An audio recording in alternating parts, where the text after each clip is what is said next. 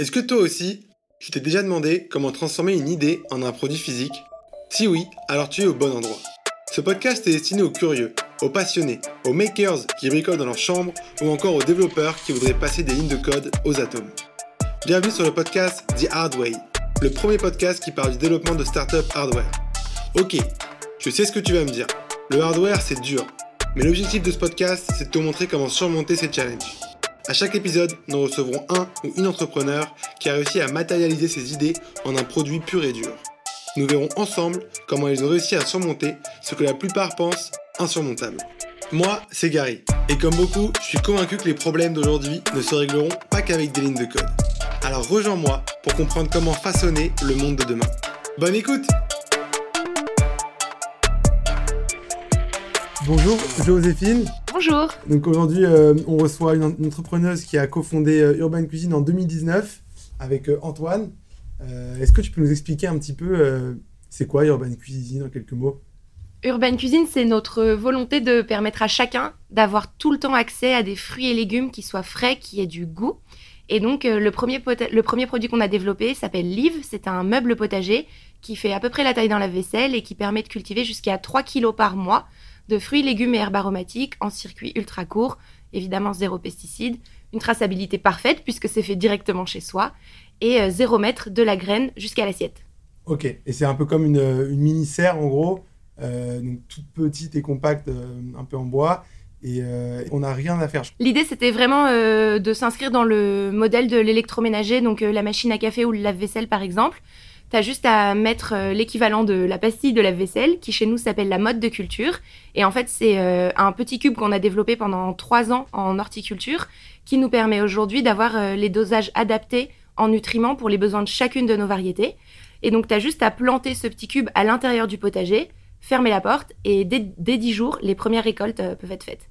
Ok, oui, en plus avec, l'eau, on n'a même pas à se prendre la tête sur l'arrosage. Ouais, exactement. On a, développé un système en hydroponie, donc c'est-à-dire qu'on a euh, la plaque de culture dans laquelle on a les mottes, et en dessous on a un réservoir d'eau, et c'est à l'intérieur de ce réservoir d'eau que les racines vont venir se nourrir directement, et c'est ça qui va leur permettre de grandir et de se développer. À chaque fois que l'eau remonte par les racines, elles vont se nourrir des nutriments dans les mottes, et c'est ce qui va permettre au plant euh, de se développer jusqu'à euh, jusqu'à une durée de six mois à l'intérieur de notre potager. Ok, génial. Bon, hâte de découvrir comment vous avez fait pour euh, concevoir ce produit qui semble un peu low-tech, mais pas trop. On va prendre un peu du, recul. C'est, tu étais quel type d'étudiante plus jeune? Oh non Est-ce que tu étais du genre, si on met un peu ça sur le hardware, est-ce que tu étais du genre à démonter des voitures, etc. Ou tout l'inverse? Euh, J'étais pas du tout du genre à démonter des voitures, mais, euh, mais c'est vrai que j'ai toujours été super curieuse de comment les objets et les produits fonctionnaient. Euh, ça, c'est quelque chose qui, qui m'intéresse énormément. Comment est-ce que, euh, bah, tu vois, euh, les lampes, les téléphones, les, objets du quotidien vraiment sont fabriqués autour de nous. Et, et ensuite, j'étais une élève qui était pas très passionnée par la théorie. Mhm. Du tout, les amphis, l'enfer. et, et j'aimais bien dès que ça devenait beaucoup plus concret, beaucoup plus pratique. J'ai vraiment besoin de, de comprendre ce que je fais pour prendre du plaisir à le faire. Et Ok, et du coup, tu as fait une école de commerce, je crois Ouais, tout à fait. Et tu as fait quoi euh, juste après euh, j'ai fait une école de commerce et en fait pendant que j'étais en train de finir mes études, on a développé une première boîte avec euh, mon père et mes sœurs qui s'appelle Sea Bubbles, c'est des bateaux électriques. On a eu mon père est navigateur et en fait on a eu l'idée quand il a traversé l'océan Pacifique, on l'a rejoint à Hawaï avec mes sœurs et on s'est dit oh, les records de vitesse c'est bien mais ça amène rien dans ta vie à part une médaille. Et euh, alors qu'en fait la technologie est dingue. Et du coup l'idée c'était de développer la technologie des foils qui sont comme les ailes d'un avion mais pour un bateau, donc qui permet au bateau de s'élever au-dessus de la surface de l'eau. Et l'idée c'était de d'exploiter cette technologie pour le transport euh, public. Ok, donc euh, première expérience dans le hardware. c'était quoi ton rôle chez Sea Bubbles et, et, comment vous avez développé un bateau? Est-ce qu'un est qu'un de vous dans, dans, la famille avait des, des compétences en ingénierie ou des trucs comme ça? euh, Du coup, mon père, il a, il a développé, euh, il a inventé un bateau qui s'appelle l'hydroptère, qui est euh, le bateau le plus rapide du monde à la voile. Et donc, il avait toute cette expérience-là, évidemment, des chantiers navals dans lesquels moi aussi j'ai passé beaucoup de temps quand j'étais petite. Et, et, ensuite, on s'est associé très vite à des usines qui avaient déjà développé des parties d'hydroptère. Donc, la partie production n'a pas du tout été compliquée pour Sea Bubbles. en revanche, c'est la partie équipe. On a été très très vite une vingtaine de personnes. Au début, on n'était que trois, un autre associé, mon père et moi. Et très vite, on a été entre 20 et 30. Et moi, j'étais directrice des opérations. Et du coup, j'ai structuré tous ces pôles d'équipe. Et en fait, c'était hyper marrant parce que je sortais de mes études, donc j'avais 22 ans à peu près. Et je supervisais des mecs qui avaient passé toute leur vie dans, dans des énormes boîtes industrielles et qui avaient genre 50 ans. euh, et donc, c'est toujours euh, assez marrant ce décalage dans, dans l'industrie, notamment quand t'es une fille et que t'es en plus hyper jeune. Et en plus, comme moi, assez enjouée, tout de suite, t'es très vite décrédibilisée. Ouais, et donc, ça arrivait hyper souvent que j'arrive aux réunions et que les mecs me donnent leur manteau. En ah. mode. Euh, tiens, assistante, va ranger dans le porte-manteau. Et euh, je suis genre, oui, je peux aller ranger votre manteau, mais c'est toujours moi votre interlocutrice pour cette réunion. et euh, voilà. Non, mais c'était, c'était une super première expérience. On a, on a développé un produit qui est extraordinaire, euh, qui est très compliqué d'un point de vue administratif. Et, ah ouais, ouais, et du coup, on a revendu la boîte il y a deux ans, trois ans à peu près, à un fonds d'investissement qui continue le projet.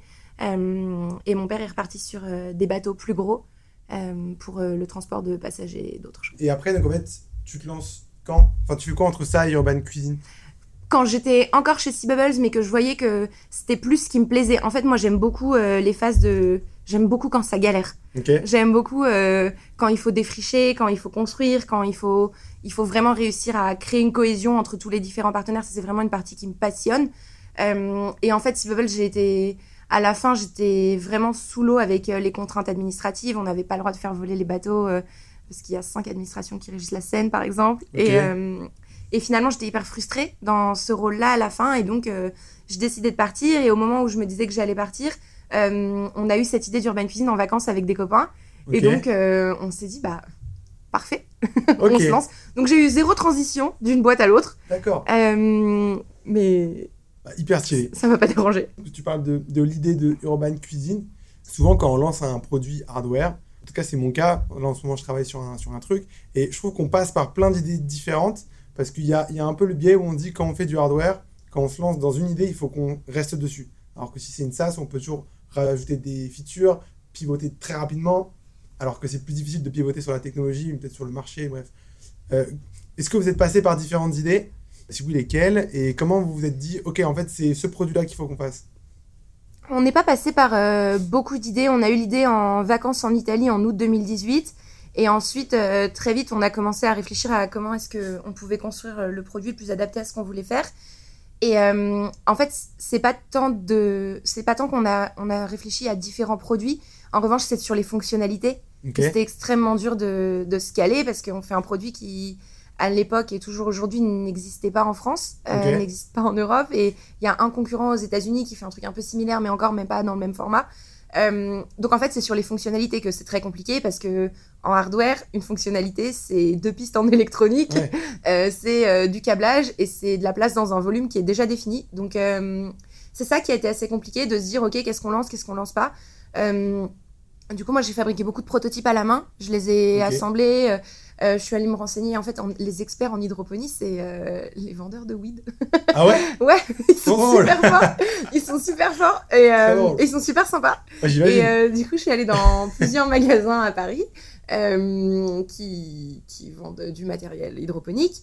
Et, mais plutôt à des fins donc, de weed que de fruits et légumes. Et, et, en discutant avec eux, j'ai beaucoup appris sur l'univers et donc tout de suite, on a eu une idée des fonctionnalités qui étaient nécessaires pour euh, la technique et pour que la technologie fonctionne. Et en revanche, il y avait euh, toutes les fonctionnalités d'usage pour le client. Tu vois, qu'est-ce qui était primordial, euh, une porte, comment elle s'ouvrait, une connexion Wi-Fi, une connexion Bluetooth. Voilà, plein de questions qu'on s'est posées.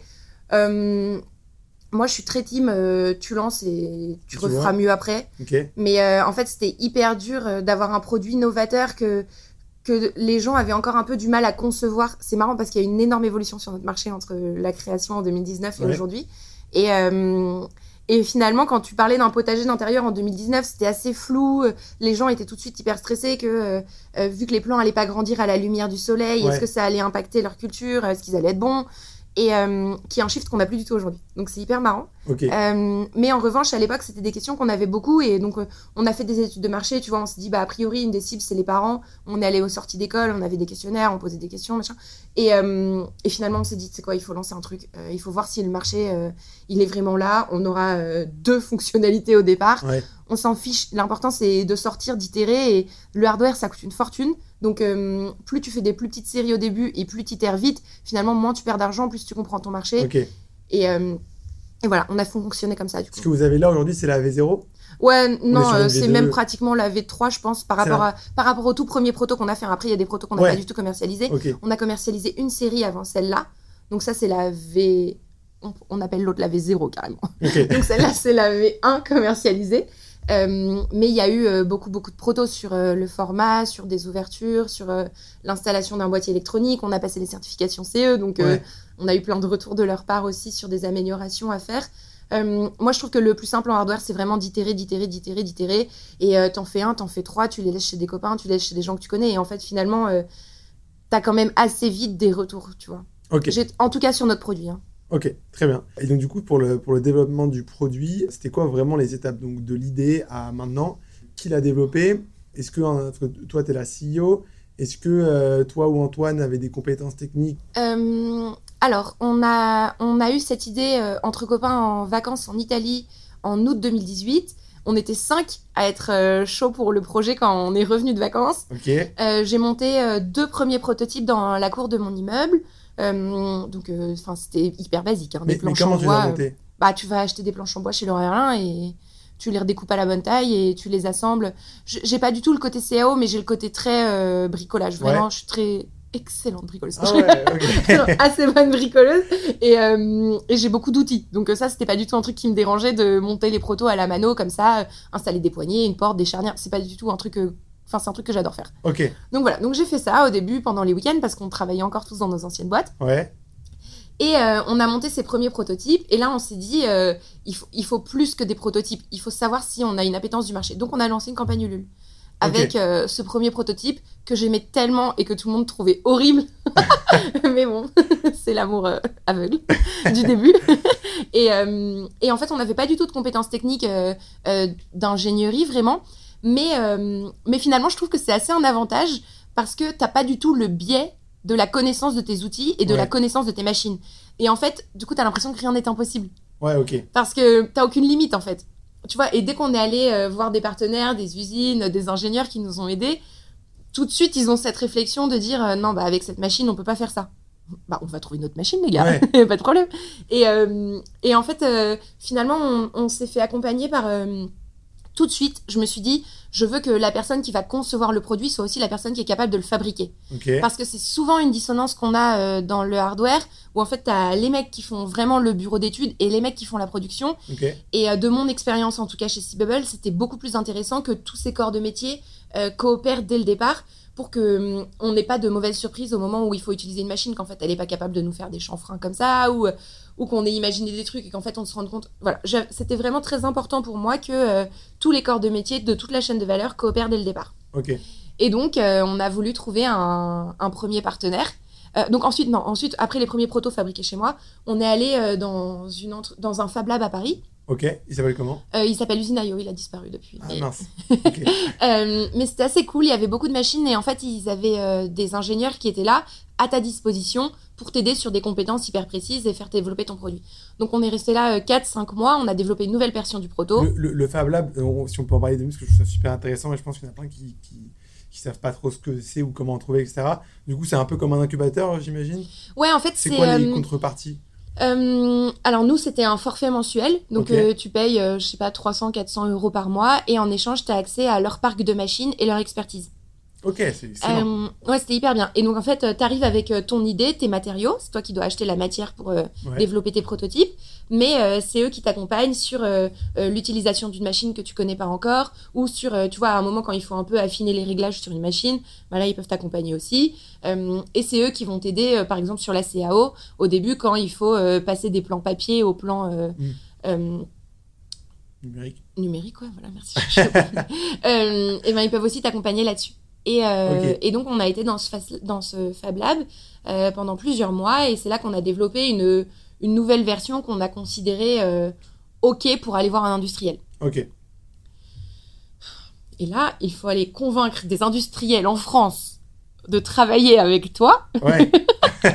Et là, c'est une nouvelle aventure qui commence.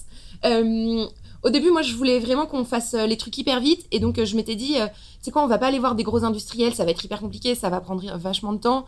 Euh, on va devoir les convaincre. On a, à l'époque, on n'a pas levé de fonds, on est autofinancé à Ouais. 100%. Euh, on a très peu de moyens, on a beaucoup d'énergie et du temps, mais ça fait pas forcément rêver tout le monde. Et, euh, et, donc, on- et donc, je me dis, oh, les industriels, c'est pas encore le moment, ça va être compliqué, ça va être laborieux, et on n'est aussi pas prêt pour euh, s'engager sur des volumes que Ouais. eux attendent, parce que bon, ils vont pas non plus t'en sortir 5, quoi. Mhm. Et donc, on se dit, euh, ok, bah, on va trouver un peu un entre-deux, un peu une V2 du Fab Lab, euh, ou euh, une boîte qui est, tu vois, un peu artisanale, mais où euh, ils ont toutes les compétences, euh, et d'ingénierie et de production, pour euh, sortir une première série. Et en fait, on- là, on a fait donc cette campagne Ulule avec le premier proto hyper moche. Ouais. On en a vendu 50, et donc Sympa. il fallait livrer les 50. Ouais. Et euh, donc je me dis, bah exactement la question que tout le monde se pose, comment est-ce que tu trouves euh, le bon partenaire au début? C'est ça? Bah voilà, Google, page 12 de Google. Ah ouais? Ouais, après c'est euh, 400 onglets dans ma barre euh, de recherche. Et, euh, et à regarder toutes les boîtes, un peu les projets qu'ils ont fait. Euh, J'allais quand même me renseigner sur société.com pour voir dans quel état financier était Ouais. l'entreprise, parce que bah, t'as pas envie de te faire accompagner par des mecs qui vont s'effondrer euh, encore même avant toi. À ce moment-là, tu te dis, ok, moi je suis bancal, mais si je vais chez quelqu'un d'encore plus bancal, c'est l'enfer. Et, euh, et donc, euh, je trouve euh, cet atelier à Angers, euh, qui est tenu par un gars qui s'appelle Thomas à l'époque. Et, euh, et il nous dit, bah écoutez, j'ai développé, des... j'ai développé plusieurs machines, plutôt dans le monde, plutôt dans le monde agricole, parce qu'il se trouve qu'il est à Angers, donc voilà, il est très entouré de vaches, de champs. Et Ok. vraiment, il avait développé beaucoup de machines pour ça. Et il dit, ça m'intéresse beaucoup ce que vous faites, venez me rencontrer. On va à Angers. Mais moi, tu m'invites, j'arrive direct avec le proto, comme ça, euh, Ouais. il est calé, genre. Et euh, on arrive avec le proto et il dit bah je serais hyper heureux de travailler avec vous, machin. Et voilà. Et donc on a commencé à travailler comme ça avec lui. Génial. Et donc, c'est toi qui l'as trouvé Ouais, comme ça. Et je l'ai appelé et, Et- il a été hyper à l'écoute. Un, un truc qui était vraiment important pour nous à cette époque-là, c'était de pas avoir à convaincre les gens du produit. Tu vois, si si t'arrives et que et que les mecs sont là ouais c'est trop farfelu, non mais pourquoi vous avez pas fait ça comme ça, c'est trop compliqué. Tu vas déjà avoir trop de barrières pour développer ton produit. Il va y avoir déjà des obstacles, c'est sûr, c'est évident.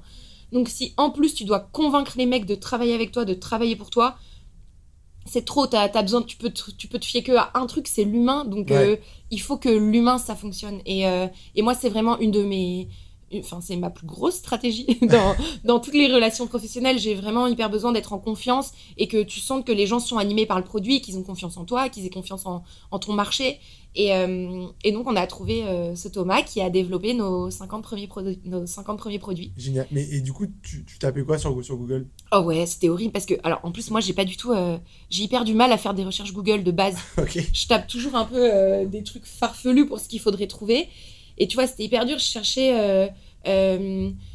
atelier fabrication ou euh, petite usine fabrication Ouais. ou euh, passer du prototype à l'industrialisation. Parce que tu sais, c'est des- tu te doutes que c'est des trucs que ces boîtes-là essaient de mettre en avant sur Ouais. leur propre site. Et, euh, et en fait, j'étais pas du tout fermée à une zone géographique. Je- on voulait que ce soit en France, mais je m'étais dit, ouais, sais quoi, n'importe où. Et, euh, et du coup, j'allais chercher un peu autour des grandes villes. Je tapais, euh, bah, tu vois, euh, euh, prototype industrialisation Bordeaux ou euh, Fab Lab. euh, et en fait, de Fab Lab en, en petite usine, euh, tu vois, après des trucs qui sont recommandés, tu vois un article passer dans la presse, tu te dis, ah ok, peut-être qu'en fait ça s'appelle comme ça. Ça m'a pris, mais je pense, 4 ou 5 jours hein, de Ouais, trouver. ouais, c'est long. Et, et est-ce que maintenant, t'as as trouvé le bon mot-clé ou pas? Pas. Non, toujours pas. C'est petite usine, Fab Lab, il faut chercher. Ouais, euh, il, il- s'appelait comment le, le truc de, de Thomas?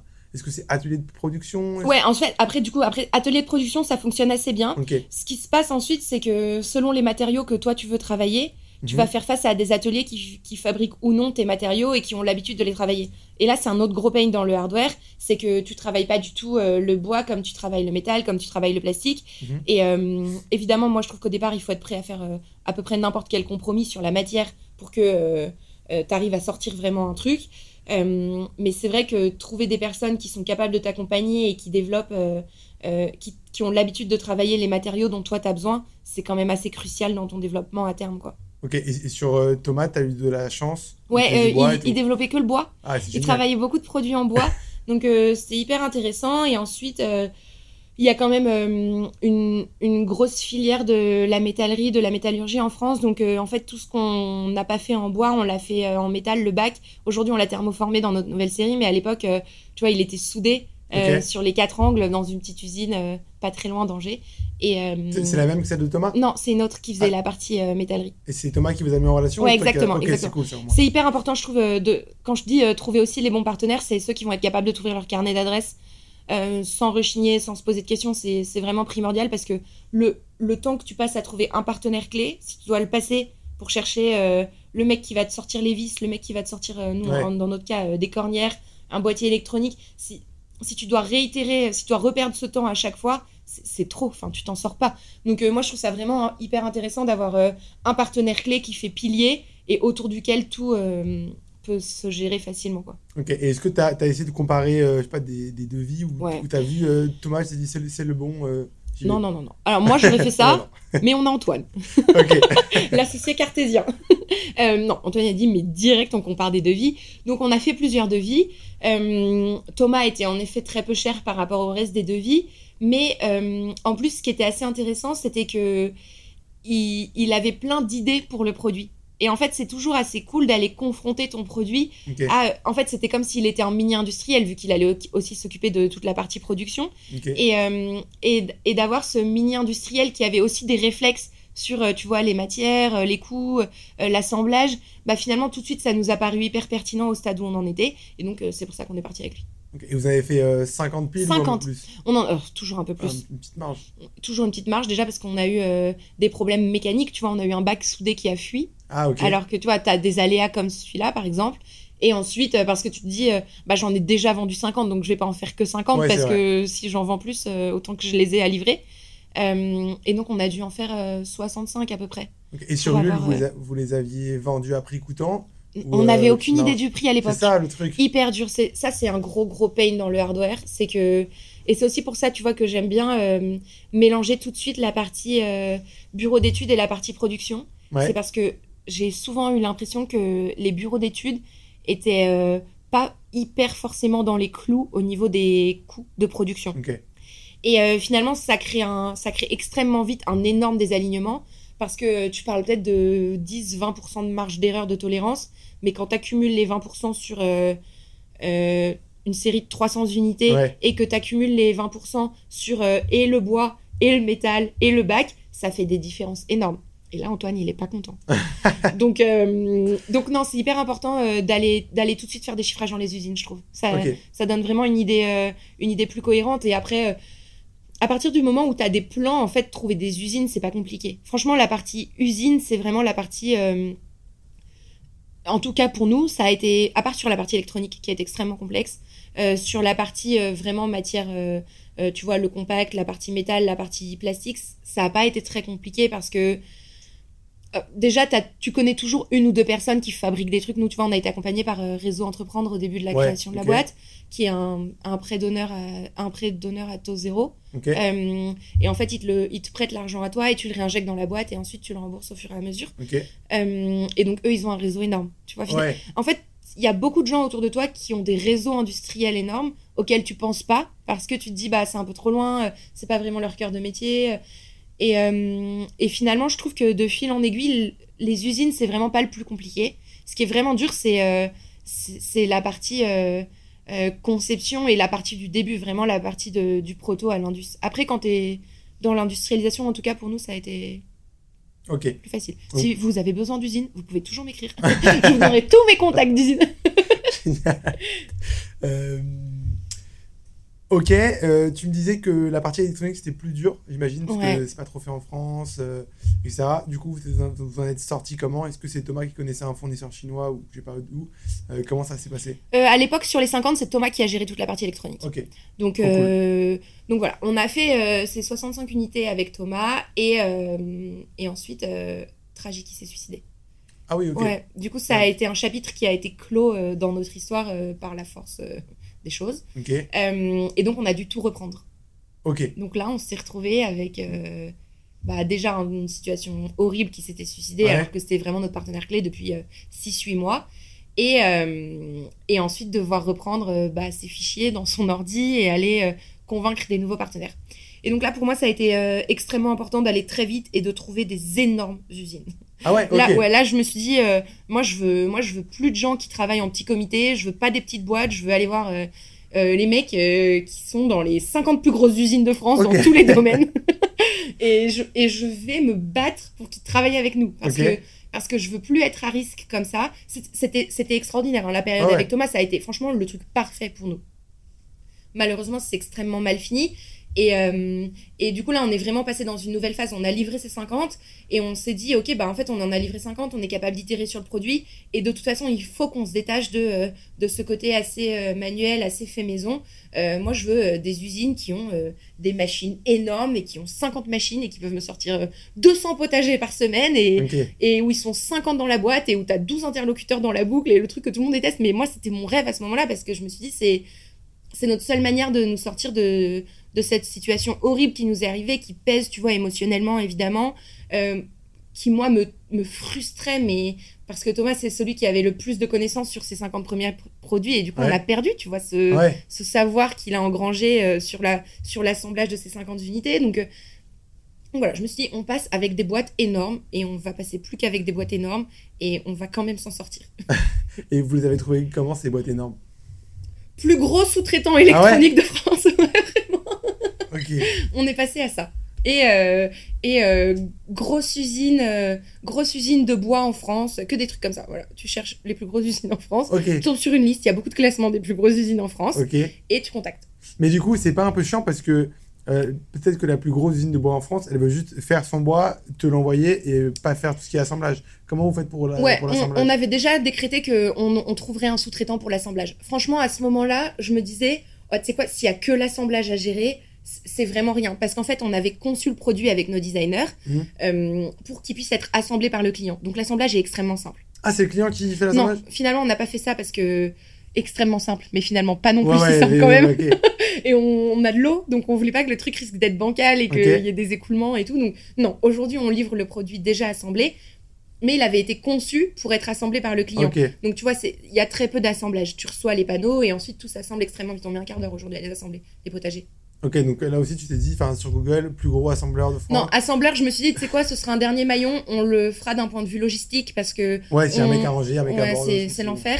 Et aussi parce que bah, nous, on, on propose un produit qui permet de cultiver des fruits et légumes en circuit ultra court. Si euh, le produit, avant d'être arrivé chez le client, fait euh, quatre fois le tour de France, ça commence aussi à avoir moins de sens. Ok. Donc c'était assez important pour nous de, de réussir à tout regrouper géographiquement. Mais l'assemblage, c'était clairement pas un, un sujet à ce moment-là.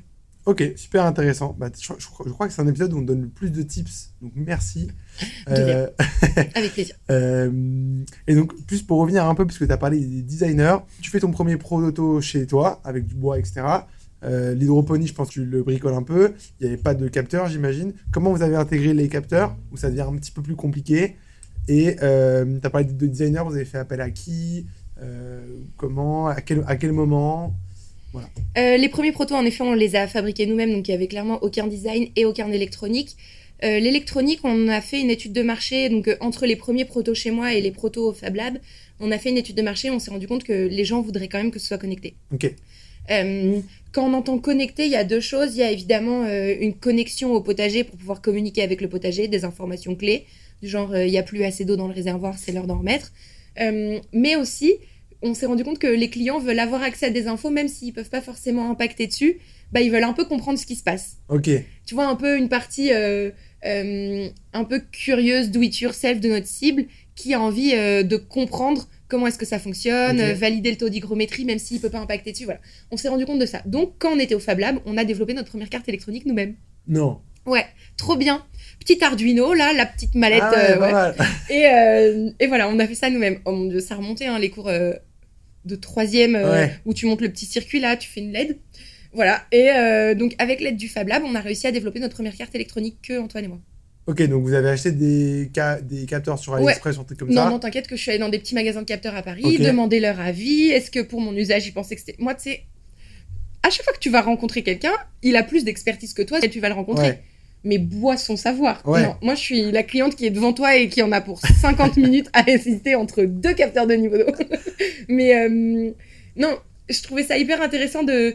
Oui, on aurait pu tout commander sur AliExpress et tout, mais déjà, c'était pas notre idée de commander euh, euh, tout de suite depuis l'autre bout du monde. On aurait préféré, même si les capteurs viennent du même endroit, on va pas Ouais, se cacher, mais tu vois, avoir cette proximité avec les gens, en fait, ça te fait gagner beaucoup de temps et beaucoup de compétences parce que bah, chacun est prêt à un peu partager son savoir sur son domaine. Et ensuite, il y a que toi qui agrège tous les savoirs sur tous les domaines, donc ça change rien. Il y a que toi qui développe ton produit. Ouais. Mais n'empêche que tu vois, j'ai gagné 3 heures d'expertise euh, plutôt que d'aller me faire euh, encore 12 pages Google pour Ouais. comprendre euh, la différence entre mes deux capteurs. Le mec, il, il fait que ça, vendre des capteurs, il fait Ouais. que ça, il est passionné de capteurs en fait. Donc euh, autant, expliquer, autant qu'il m'explique. Ok. Et, euh, est-ce que tu peux nous donner des, des noms de magasins de capteurs dans Paris où les mecs, c'est des as? Euh, oui, le magasin qui nous a beaucoup aidé sur le développement électronique au début, c'est un magasin qui est euh, rue de Cléry à Paris dans le deuxième.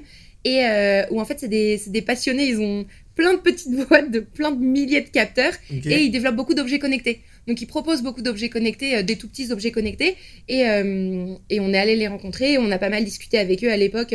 Ils nous ont aidés sur euh, le capteur de niveau d'eau et sur...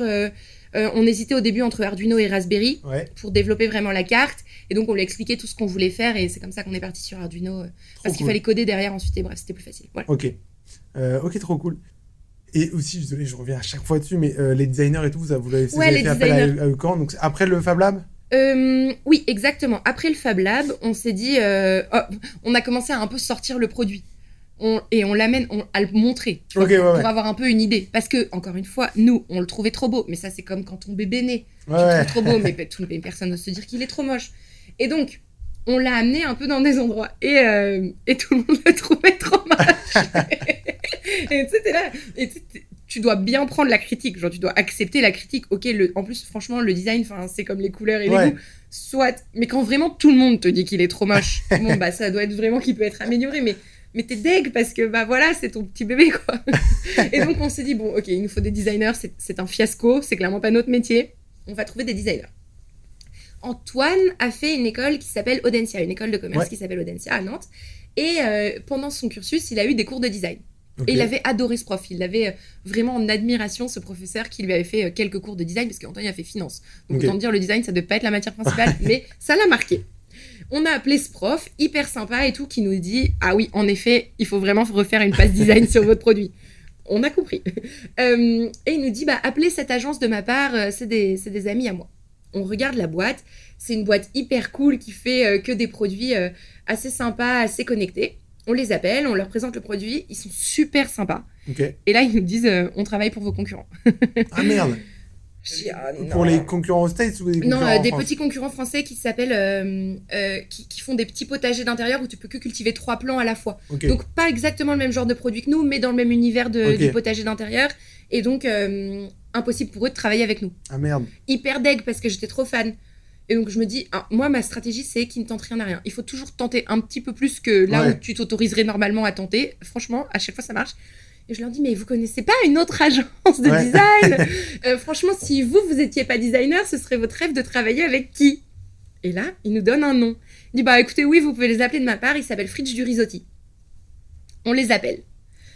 Et là, le, je pense, un des plus gros coups de cœur professionnels de toute ma vie. Oh, trois monsieur qui ont, euh, j'espère que je vais pas les vexer, 50 ans à peu près, les trois. Antoine, Vivien et Thierry, trois associés qui ont donc monté ce studio Fritz Risotti qui fête cette année ses 30 ans. Oh, belle. Et, euh, et donc, on a ce premier call avec Thierry, et, et il te parle, et. oh, et fan, quoi. Mais trop fan de lui. Et il nous dit, bah, venez nous rencontrer. On arrive dans leur. euh, on y va, euh, genre, la semaine d'après. Parce que quand on propose un rendez-vous, tu dis oui, et genre, c'est demain. et et euh, on arrive dans leur studio, et. Et là, mais c'est un des plus beaux bureaux que j'ai jamais vu de ma vie. C'est sur euh, les bords de Seine. C'est gorgé de lumière. T'as une partie bureau en bas, salle de réunion. T'as une grande partie atelier à l'arrière et t'as encore un bureau en open space en haut. Et, et on arrive et on les rencontre et, et ils sont tellement bienveillants et tellement curieux et, et ils adorent notre produit en fait. Et c'est dingue parce que, bah, encore une fois, la même chose qui s'était passée avec Thomas, tu te dis, euh, Oh, mais c'est génial quoi. Encore des gens qui, qui croient en toi, qui croient en ton projet et, et voilà. Et c'est comme ça qu'on a travaillé avec eux euh, à partir de là. Et par, euh, par, par curiosité, euh, tu, tu me parles des bureaux super beaux, etc. Du coup, ça doit être un peu cher. Une fortune. Une Au début, au début, non. Alors, on n'a pas travaillé si facilement que ça avec eux. Ouais. J'ai un peu raccourci l'histoire. On leur présente le truc et tout. Ils nous disent ah ok, euh, euh, on peut travailler avec vous. euh, on adore le produit. On vous fait une offre. Ils reviennent. On est encore autofinancé à cette époque. ouais. On- Ils reviennent avec une offre. Je suis deg. Je me dis putain, on va jamais pouvoir travailler avec eux quoi trop cher, franchement. Hyper cher. Et puis, et en fait, du coup, tu remets beaucoup de choses en cause quand tu reçois un devis aussi cher. Tu te dis, mais est-ce que, est-ce qu'on est vraiment serein sur le produit Ouais. pour juste qu'il ait la passe design et qu'on est prêt à le vendre Ou est-ce que, tu vois, il y a encore des questions qu'on veut se poser euh, sur la mécanique, sur l'hydraulique, sur la, sur euh, l'électronique? Enfin, tout de suite, tu remets du coup beaucoup de choses en question parce que tu te Ouais. dis, est-ce que vraiment je suis prête à lâcher un tel ticket? Euh, Est-ce que notre produit est assez prêt, quoi? Ouais. Et donc là, on se dit, bah non, en fait, le produit, il n'est pas assez prêt. Donc là, on, on, on repart un peu en, en développement du produit, on, on, a- on, on revoit un peu les fonctionnalités, on se dit, ok, est-ce que ça, on est vraiment serein dessus? On refait un peu des études de marché et tout, et on revient les voir. Ok. Et on leur dit, euh, bon, bah voilà, là, on pense vraiment qu'on est prêt, est-ce qu'on peut vous amener notre prototype? Euh, On est sûr de nous et tout. On leur amène le prototype, et c'est les seuls qui le critiquent pas. Mais ça me fait encore plus les aimer. et, euh, et là, ils nous disent, ok, bon, bah, on va vous faire une proposition à partir de ce prototype. Ok. Ils nous refont une proposition. Oh, toujours une fortune. Et là, on se dit, oh non. Et là, le rêve commence un peu à se briser et tu te dis, bah, on va pas pouvoir travailler avec eux, en fait, on n'a pas les moyens et tout. Et, et on leur explique. On leur dit, c'est le seul partenaire à qui on a dit, bah, écoutez, aujourd'hui, on est autofinancé, euh, euh, on, aurait rêvé de travailler avec vous, mais malheureusement, euh, on peut pas, on peut pas se permettre ce budget. Enfin, je sais pas, ça représentait, mais peut-être 30-40% de notre trésor à Ouais, l'époque, tu vois. Enfin, on peut, en plus, Antoine, enfin, Antoine, il a dit, mais jamais on met autant de billes dans le même, dans le même panier, on peut pas prendre ce risque aujourd'hui, Ouais. tu vois. Et on leur dit ça. Et là, et moi j'avais déjà fait mon deuil d'eux, je me suis dit, oh non. Ouais. Et là, ils reviennent vers nous et nous disent, écoutez, on l'a jamais fait, mais euh, on peut vous proposer euh, une étude euh, un peu en genre phase design, où du coup, on va pas du tout passer par toutes les étapes conventionnelles on- avec lesquelles on travaille normalement. Vous voulez, on vous propose une offre à un montant qui du coup était hyper abordable pour nous. Ouais. Et on peut le faire, ça va aller beaucoup plus vite, on va pas creuser autant de pistes, il y aura moins de créa, machin, mais on est prêt à faire ça pour vous. Ok. Ah oui Mais direct, mais merci et, euh, et voilà, et donc c'est comme ça qu'on a travaillé avec eux. Et en fait, c'est marrant parce que finalement qu'il y a eu toutes ces histoires avec eux, ça, ça te met encore plus en confiance, Ouais. tu vois et, et tu te dis, putain, mais ils croient tellement en nous, genre, tu vois, qu'ils refassent le pas de revenir vers nous, alors que c'est trop des stars. Ils ont fait euh, le masque Décathlon. Euh, euh, Non, oui, est oui, celui-là oui, en plus. Ok. oui, et ils font trop des produits trop cool dans plein de domaines et tout. Et, et tu te dis, waouh, on a vraiment de la chance. Et d'un côté, tu vois, tu te dis, bah, c'est pas que de la chance, c'est aussi de la chance que t'as provoquée. Ouais. Et, et du coup, ça te rebooste parce que tu te dis, ok, en fait, je suis capable d'aller convaincre des gens extraordinaires de travailler avec moi sur mon produit. Et même si je l'ai fait que dans un Fab Lab pourri et même si j'en ai sorti que 50 avec une histoire en plus tragique au bout, bah, en fait, le, le projet, il, il tient la route, tu vois. Et ça vaut le coup d'avancer. Génial. Trop cool comme histoire. Du coup, vous avez pas essayé de. Enfin, j'imagine que oui, mais vous avez pas essayé de contacter des, des freelances sur Malte ou des trucs comme ça? Pour le design, pour le design, euh, CAO. alors en fait, euh, Ça, c'était juste avant ou après la compagnie Lulu après. Après, on, a, ok. on a vendu un produit qui a pas du tout ressemblé à ce qu'on a vendu, à ce qu'on a livré finalement. Ok. Euh, et, euh, et en fait, euh, le design s'est fait en parallèle de Thomas. Euh, donc c'est Thomas qui prenait les CAO. C'est Thomas qui prenait les dessins des designers et qui les intégrait sur CAO. De, de- de quel designer De Fritz et du Risotti. C'était en même temps que Thomas. Ok, d'accord. Fritz et du Risotti. Juste Très après la campagne. Ah ouais, je- je- et, euh, et donc en fait, euh, on a... euh, Thomas avait déjà ses compétences de CAO. ouais, donc ça fait Et en fait, truc. on revient au même truc, c'est que moi, je voulais pas juste un designer qui fasse juste de la CAO et pas du tout de la prod. J'avais vraiment envie de, de ce mélange des compétences et Thomas, il avait ça. Ah, c'est génial. Ça. Ouais, c'était génial. Ok. Donc, donc voilà, on a fait comme ça. Et pour les designers, non, c'est vrai qu'on s'est pas posé la question euh, de partir avec un freelance. En fait, je pense que si on avait rencontré Fritz du Risotti et que ça avait pas été si incroyable, sûrement qu'on se serait retourné vers d'autres alternatives. Mais, mais on a été tellement fascinés par eux. Tu sais, c'est des mecs, tu leur parles et, et tu leur parles d'un produit futur et t'as l'impression qu'ils le voient déjà dans leurs yeux. Et tu te dis, waouh. Et, euh, et non, et du coup, on les a. Non, Ok. on a cherché personne d'autre. Très bien. On switch de- à Ok. 100% parce que je pense qu'on a bien poncé le truc de la conception et de l'industrialisation. Comment tu penses qu'on peut être rentable dans le hardware? Je pense que c'est compliqué, c'est la, target clé, un peu comme toutes les boîtes évidemment. Mais je trouve que c'est encore un peu plus dur. Bien sûr. Euh, comment on fait? Et c'est plus, nécessaire aussi, je pense. Oui. Comment on fait? Bah écoute, on fait les choses euh, moins vite déjà. Ouais. On se permet euh, moins de folie des grandeurs sur euh, bah, les fonctionnalités, sur le nombre de produits que tu vas développer. On essaye de, de trouver des itérations ou des, ou des modifications sur le produit qui vont apporter de la nouveauté, qui vont apporter de la différenciation, sans que en fait ça fasse tout rechanger. C'est un peu comme si tu avais une base, une structure hyper solide et que on itérait que autour de cette structure parce que euh, ce qui est intéressant dans le hardware, donc à partir du moment où on fait de l'indus, on fabrique des moules et ces moules, pour les amortir, il faut en produire, euh, selon les technos, il faut produire au moins euh, des centaines, voire euh, des milliers, voire des dizaines de milliers d'unités pour que euh, le moule soit vraiment amorti. Et, et donc en fait, tu construis un espèce, une espèce de, un espèce de squelette Ouais. de, de ton produit, tu réfléchis à toute ta gamme de produits à venir, et on se dit, ok, est-ce qu'à partir de ce squelette unique, on sera capable de, de créer des modèles différents, d'innover, de proposer des solutions alternatives, de proposer des exclusivités selon les marchés, selon les univers? Est-ce qu'on sera capable d'adapter un produit euh, qu'on va vendre en France pour qu'il fonctionne aussi au Royaume-Uni C'est pas les mêmes prix, c'est plus les Ouais. mêmes normes. Voilà, Donc, on prend à peu près euh, toutes les contraintes qu'on arrive à prendre. Évidemment, tu les as pas toutes en tête, mais bon, euh, plus t'en fais, plus t'en as en Ouais. tête des contraintes. et euh, tu prends toutes les contraintes et donc euh, tu prends bah, la partie mécanique, la partie hydraulique, la partie électronique, la partie normative, la partie industrialisation, la partie production. Et, et tout ça te crée une base à partir de laquelle il va falloir travailler. En tout cas, nous, c'est comme ça qu'on a fait. hein. Et, euh, et voilà, et tu te dis, bah écoute, ça, je peux plus changer. En revanche, autour, je suis capable de, de modifier beaucoup de choses. Je suis capable de faire des ajouts parce que notre carte électronique, elle a déjà été pensée euh, pour euh, les huit prochaines versions du produit. Donc, euh, on a encore plein de pistes de libre, on a, tu vois, pas mal de flexibilité. Mais la flexibilité, en effet, il faut la réfléchir en amont. Et ensuite, euh, plus tu développes un produit, plus il faut que tu sois serein sur ton produit parce que le software, tu as un bug, tu mets, euh, je sais pas, au, pire euh, 10 développeurs toute une nuit, Ouais. ils vont bien réussir à te le trouver le bug. Ouais. Un défaut sur le hardware, Ah, et c'est ben, c'est du bon SAV. et, euh, et voilà, et donc tu essayes de, pro- de, de produire euh, ton produit le mieux possible. Donc tu vas très très vite sur euh, les premières phases d'itération, de prototypage, de première série. Tu vois, même les 50 premières unités, on allait très vite.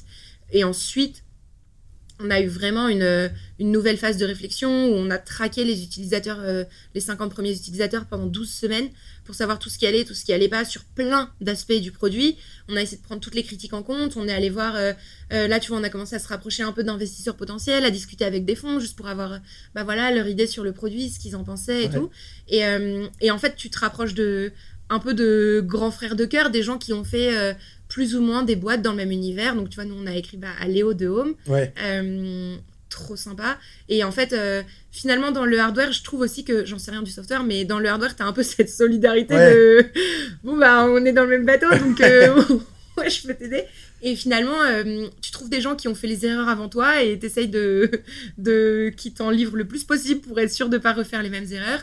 Et c'est là que nous, on a décidé de lever des fonds. Ok. Euh, parce que on s'est dit ouais ça devient un, un plus gros projet donc on en a livré 50 Ouais. notre prochain obje- objectif c'était d'en produire 300 Mhm. et là on s'est dit euh, industrialiser 300 unités en France déjà ça coûte extrêmement cher donc il va nous falloir des fonds on pouvait repartir sur le modèle de la prévente mais finalement la prévente dans le hardware c'est c'est quand même un truc qui est dans, sur un produit aussi compliqué que le nôtre où il y a du vivant où les gens ont envie de le voir ont envie de le toucher ont envie de, Ouais. de comprendre c'est c'est assez compliqué et, euh, et du coup, on s'est dit, OK, euh, il va falloir qu'on trouve des investisseurs qui, qui nous apportent une telle expertise qu'on va gagner, euh, tu vois, des mois, voire des années en développement. Et donc, euh, Ah, et donc, donc, donc si vous avez levé des fonds, c'est euh, aussi, aussi et surtout pour euh, l'expertise. ouais, on voulait que de l'expertise. On voulait vraiment des investisseurs, pas de l'argent pour de l'argent, parce que tu vois, finalement, Antoine, il a une, ex- une- vraiment une excellente gestion du cash dans la boîte, Ouais. donc euh, on n'avait pas, on n'était pas à court d'argent et euh, je pense pas qu'on y serait, qu'on y aurait été tout de suite. Et, et on avait réfléchi à deux axes de développement, soit en levant des fonds, soit sans lever des fonds, et, et ça pouvait aussi se faire sans lever des fonds. Mais c'est vrai que te faire entourer de gens qui montent dans ton bateau volontairement, vraiment, Ouais. parce qu'ils mettent de l'argent dans ta boîte, donc vraiment ils sautent sur ton petit bateau. Euh, de se dire que c'est des gens que t'embarques avec toi qui ont, qui ont monté des boîtes avant, qui ont fait du hardware, qui ont géré de la logistique, qui ont géré des galères et des galères et des galères, tout de suite, tu vois, tu te sens un peu plus accompagné. Donc là, c'est à ce moment-là qu'on a décidé de lever des fonds, nous. Et ensuite, bah, la rentabilité, évidemment, c'est notre objectif aujourd'hui, on n'y est pas. Euh, mais c'est clairement un de nos objectifs. Et, euh, et c'est vrai que. Euh, en fait, on est, on est un peu à la frontière entre un produit vraiment low-tech qui est hyper simple et où du coup, finalement, t'as pas tellement de développement RD, Ouais. t'as pas tellement euh, euh, d'investissement. Et finalement, on a. À chaque fois que les gens nous rencontrent, ils disent Ah oui, non, mais vous, c'est hyper simple. Et à chaque fois, ça prend, mais genre, 5 fois le temps de réussir à fabriquer ce qu'on a imaginé parce qu'en Ouais. fait, euh, on a beaucoup de complexité. On a assez de complexité électronique et euh, on développe une application mobile qui est connectée au potager. On a beaucoup de complexité sur l'application pour qu'elle serve vraiment l'usage du potager. Donc en fait, finalement, on a un produit qui a quand même des complexités techniques, donc qui demande des investissements. Ok. Euh, donc aujourd'hui, on est encore un peu dans cette phase de. On a, on a passé une nouvelle étape vu qu'on a industrialisé ces 300 unités en France euh, par nous-mêmes. Mais aujourd'hui, du coup, on est un peu euh, dans la prise de recul pour développer de la manière la plus intelligente possible tous nos prochains produits à partir de ce squelette unique qui va être euh, vraiment la trame qui va nous permettre de développer des innovations et de garder encore de l'avance sur ce marché qui évidemment va faire que se développer. Euh, tout en, tout en ouais, gardant en tête que bah, les levées de fonds à l'infini, c'est pas ce qui nous intéresse, c'est pas ce qu'on a envie de faire. Et en plus, dans le hardware, dans tous les cas, euh, a priori, ce sera pas ce qui sera forcément possible. Mais c'est une question qu'on se pose beaucoup, la rentabilité, pour laquelle on a. en- On pense qu'en fait, la rentabilité, on arrivera vraiment à l'obtenir quand on aura un produit qui se vendra Ouais. tout seul, tu vois. Et pour arriver à un produit qui se vend tout seul, il faut qu'il ait exactement les fonctionnalités et euh, l'usage euh, que les gens attendent d'un tel produit pour que bah, ils en soient satisfaits sur la durée. Et donc pour arriver à ce produit euh, vraiment parfait qui va plaire à des milliers de gens et pour lequel on va réussir à démocratiser un usage qui n'existe pas Ouais. en Europe aujourd'hui, eh ben, on considère qu'on a encore de l'investissement à faire. Et donc, euh, c'est aussi pour ça qu'on n'est pas encore à la rentabilité aujourd'hui, parce qu'on veut, euh, on veut miser gros sur euh, notre RD, notre développement, et ensuite, forcément, la partie commerciale. Ok. Et au niveau du business model dans le hardware, parce qu'il y en a plein, donc vous, vous vendez le, le livre, Ouais, le potager. le potager. Donc, je crois que c'est autour de 1000 euros. Oui. Et après, vous vendez des recharges en gros, de, de mottes de, ouais, terre. exactement. Est-ce que vous avez pensé à un truc que j'aime bien, moi? C'est un peu en mode économie de la fonctionnalité, où en fait, la machine, elle appartient pas au, au client. Il la loue tous les mois et il reçoit automatiquement des mottes. Ouais. Moi, c'est un truc que j'adore. Moi aussi. C'est une aubaine en plus pour la boîte. Et je trouve que pour le, le client, c'est aussi plutôt cool. Après, il y a des problèmes de cash, parce que du coup, tu vas lui vendre son truc à, à 100 balles euh, au début, peut-être, et après 30 euros par mois. Je sais pas à voir, mais du coup, il faut que tu avances Exactement. les 900 euros, c'est compliqué. Après, c'est faisable avec une levée de fonds, peut-être. Est-ce que c'est un modèle que vous envisagez C'est carrément un, modèle. moi, c'est le meilleur modèle bah du- ouais, du monde. C'est génial, mais c'est génial, c'est sûr. Et, euh, et c'est beaucoup plus vertueux et c'est beaucoup plus durable. Et en plus, euh, euh, ça t'augmente énormément la, la durée de vie en fonctionnement parce que tu peux l'avoir dans un premier temps chez un particulier et ensuite tu peux le filer moins cher à une école, par exemple.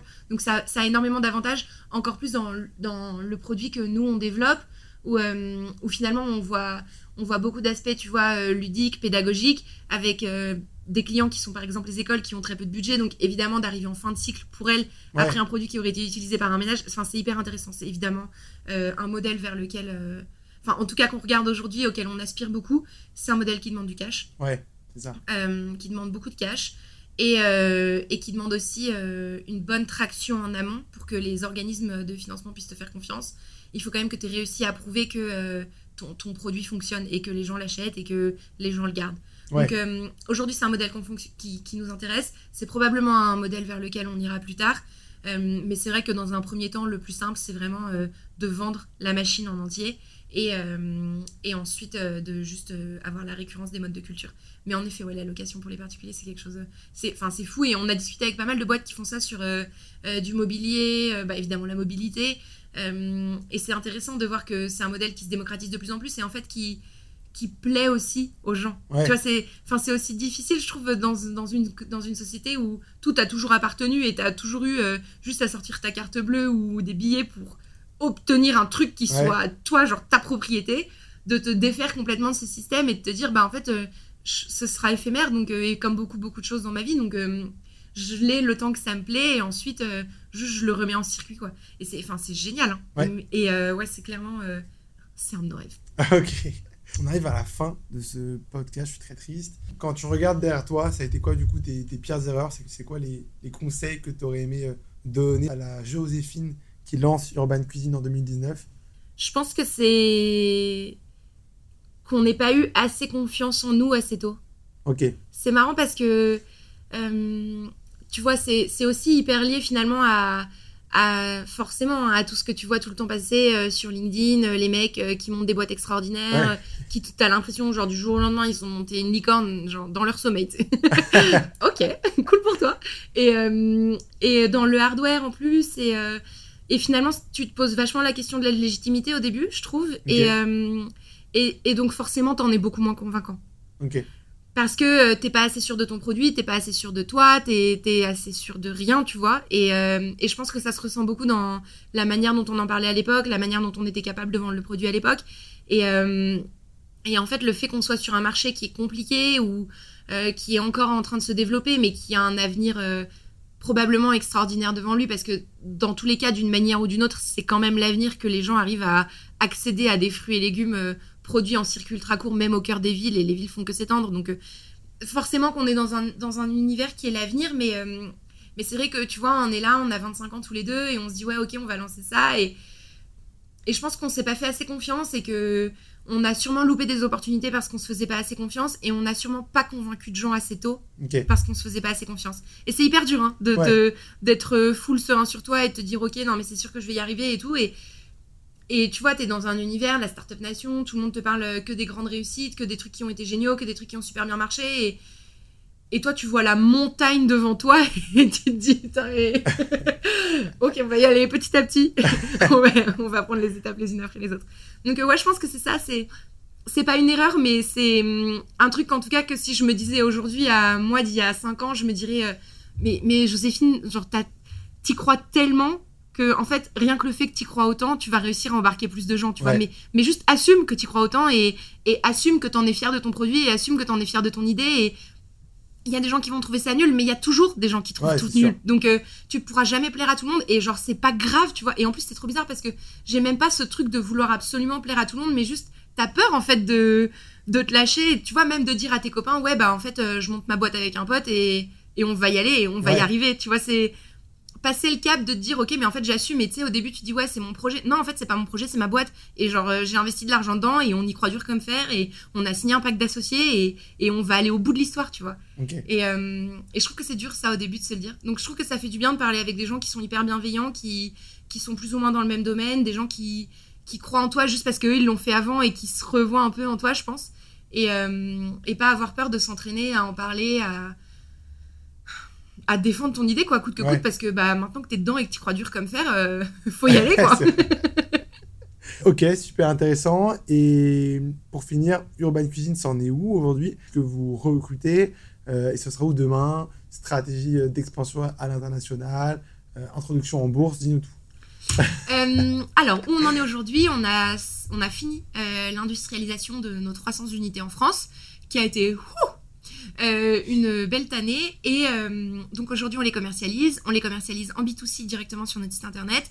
Et on les commercialise aussi en B2B euh, auprès de plusieurs verticales qu'on a maintenant genre bien assimilées, avec lesquelles ça fonctionne bien. les EHPAD, les restaurants, les bars, par exemple. Ça, c'est pour aujourd'hui. On recrute. On recrute un ingénieur qui pourrait gérer toute la partie développement des nouveaux produits et industrialisation. Euh, c'est vraiment hyper important pour nous qu'il y ait la double casquette euh, ingénieur indus, Ouais. vraiment. Et euh, on recrute aussi sur d'autres postes, sur la tech. On recrute un profil tech et on recrute un autre commercial. Ok. Et ensuite, les prochaines étapes. Donc aujourd'hui, on a lancé ce premier produit en 300 unités. L'idée, c'est évidemment de, de retravailler ce produit avec les nouvelles améliorations, les nouveaux retours qu'on va avoir des utilisateurs pour en sortir une version plus performante, euh, je pense, d'ici la fin de l'année. Et en parallèle, on travaille sur euh, des nouveaux produits pour euh, d'autres types de clients. Donc les cuisinistes, par exemple. Mhm. Et on a pour but de s'étendre en, en Europe, pas que l'Union européenne, parce que le Royaume-Uni, la Suisse et la Scandinavie, c'est des marchés qui sont assez intéressants pour nous. D'ici, pareil, la fin de l'année, d'ici l'année prochaine, en gros, on aimerait bien être dans huit pays opérationnels, quoi, Ah ouais, à ok. peu près. Stylé. Génial. Bah écoute, euh, merci beaucoup. Merci à toi. Et euh, je te souhaite une très bonne journée. Merci à toi aussi.